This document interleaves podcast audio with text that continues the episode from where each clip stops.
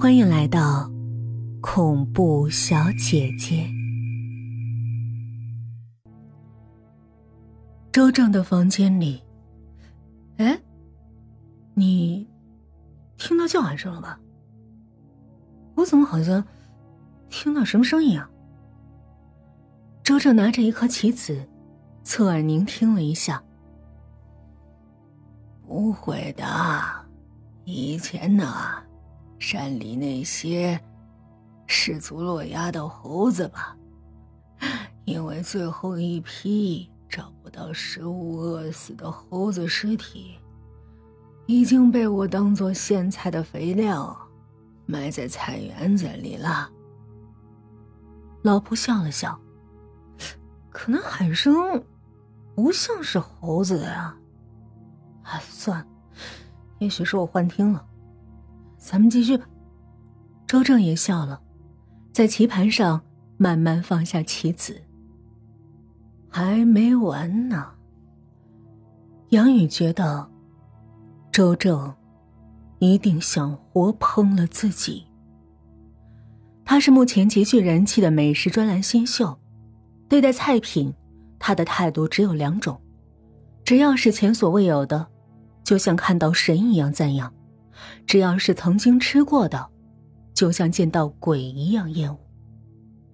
年纪轻轻的他，淋漓尽致的写着那些嘲讽辛辣的评论，让人们看得津津有味却是对厨师们无情猛泼的当头狗血。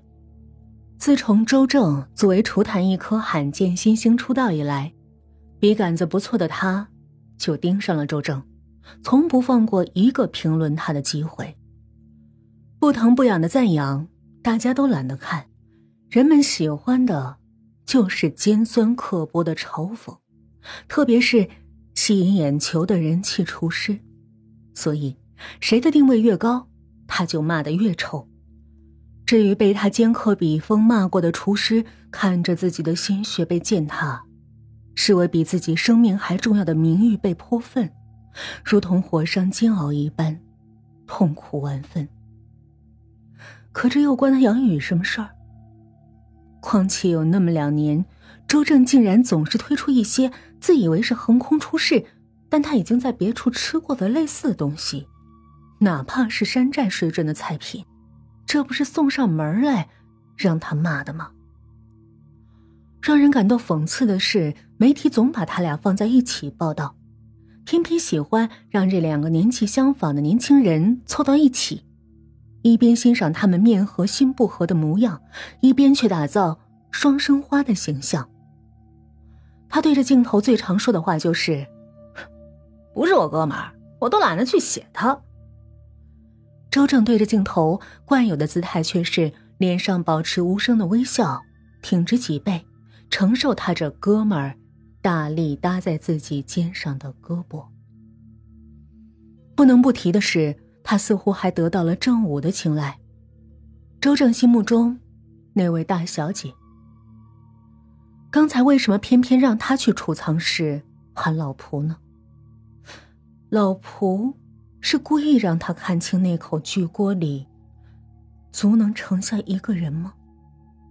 他越想越觉得是故意的，而且那烹制蛇的秘制香料。都齐齐堆在巨锅旁。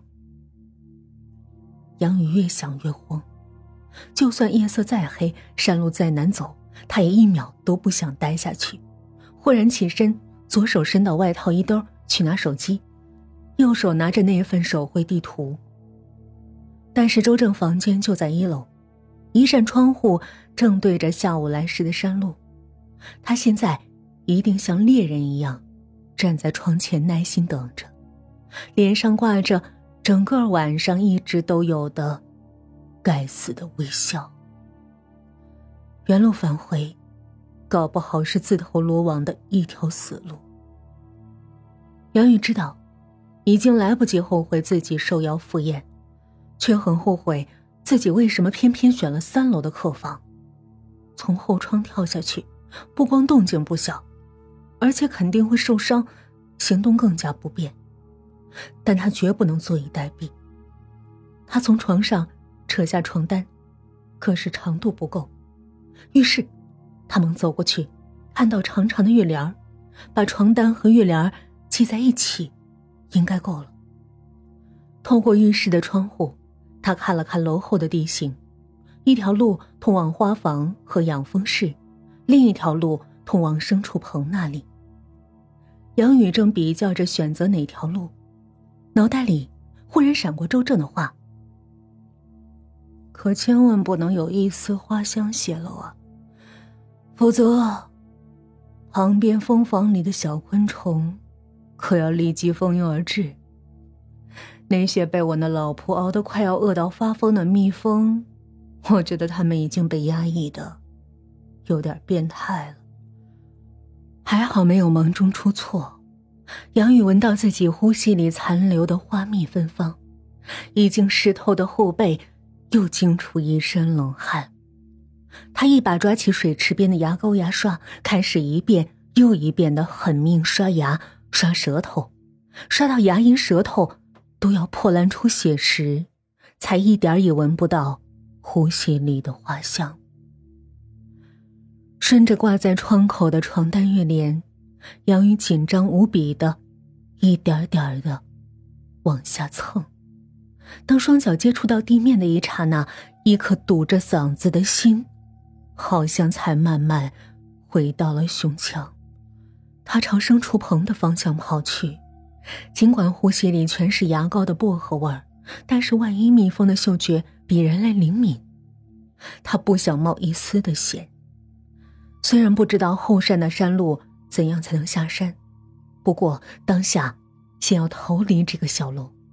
在山里躲夜，等天亮以后再找下山的路。虽然一定难走，说不定要花上几天几夜。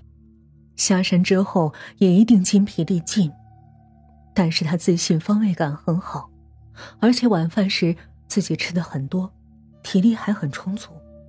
哪怕自己在山里迷路，最后饿死，也好过被活烹了。